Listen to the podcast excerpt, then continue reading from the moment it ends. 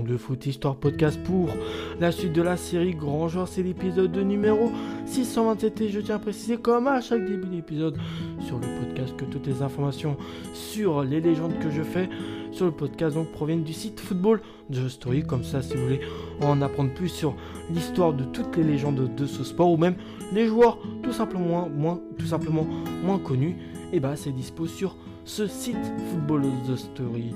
C'est quoi la série Grand Genre? C'est une série où je raconte l'histoire de joueurs qui sont considérés comme des légendes par euh, le public du football ou encore des joueurs qui sont peu connus de la part de ce même public et des joueurs qui n'ont malheureusement pas une carrière qui est à la hauteur du talent placé en eux.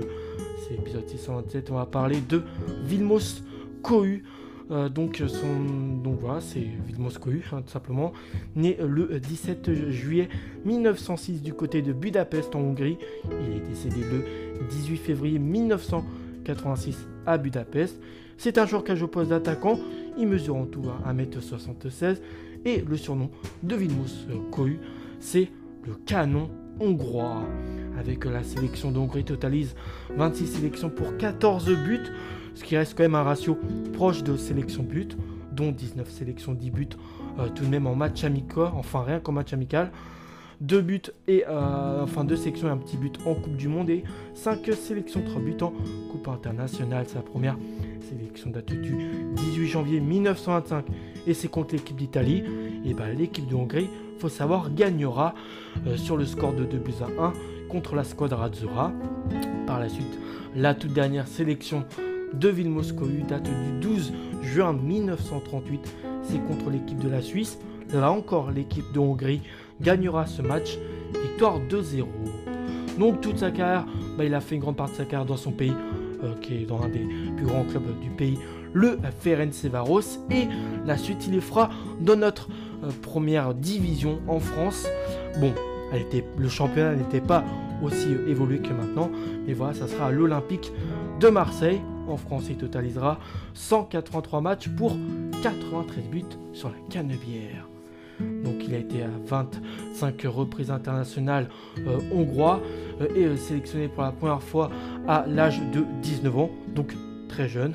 Vilmos était un ailier bah, tout à fait phénoménal, costaud, puissant, mais il avait aussi une pente de vitesse élevée euh, qui, euh, six saisons durant, euh, sur une plage d'année entre 1933 et 1939, allait tenir sous, tenir sous le charme les supporters du club de l'Olympique de Marseille et devenir, avec son compère Eisenhofer, la grande attraction des années 30. Le natif de Budapest, effectuera d'abord ses débuts pro dans le club du Ferencvaros, devenant euh, tout de même euh, quadruple champion de Hongrie, donc il y a une domination qui est assez forte.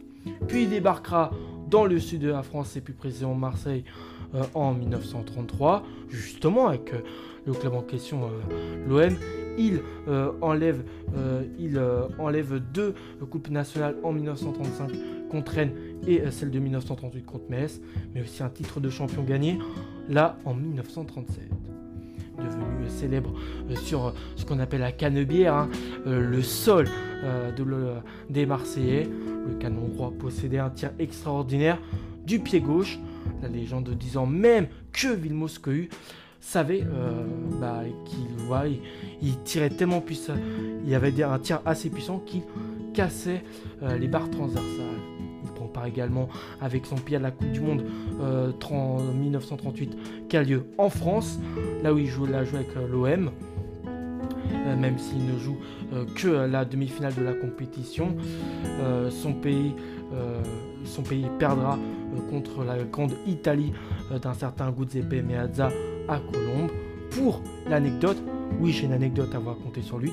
C'est que le petit Willy avait euh, fait partie du 11 Magyar, donc c'est le surnom de l'équipe euh, de euh, Bulgarie. Non, de Hongrie. Je confonds toujours entre Bulgarie et Hongrie. Donc du 11 Magyar bulgare. non, hongrois. Oui, hongrois, je vais réussir.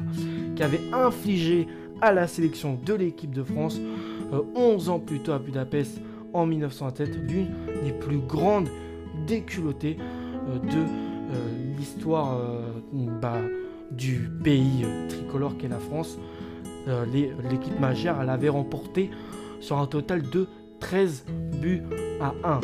Et oui, à l'époque, les sélections en battaient d'autres sur des scores plus larges que maintenant. Hein. Maintenant, ça reste rare que des pays battent une autre pays sur ce score-là.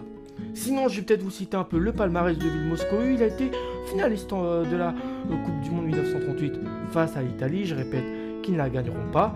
Vainqueur aussi de la Coupe Mitropa en 1928 avec le club de Vencevaros, champion de France en 1937 avec l'OM, vice-champion de France à deux reprises, je cite, 1938 et 1939 avec l'Olympique de Marseille, champion d'Hongrie sur un total de 4, euh, fois, donc quadruple. En 1926, 1927 et 1928, mais aussi 1932 avec le Ferencvaros. Il a aussi été vice-champion de Hongrie à 4 euh, euh, à, reprises, ou 4 4 reprises, bref. Et voilà, il a aussi d'autres trophées gagnés. J'espère tout simplement que cet épisode assez court vous a plu sur l'histoire de Vilmos Moi, je vous retrouve à la prochaine et ciao les amis.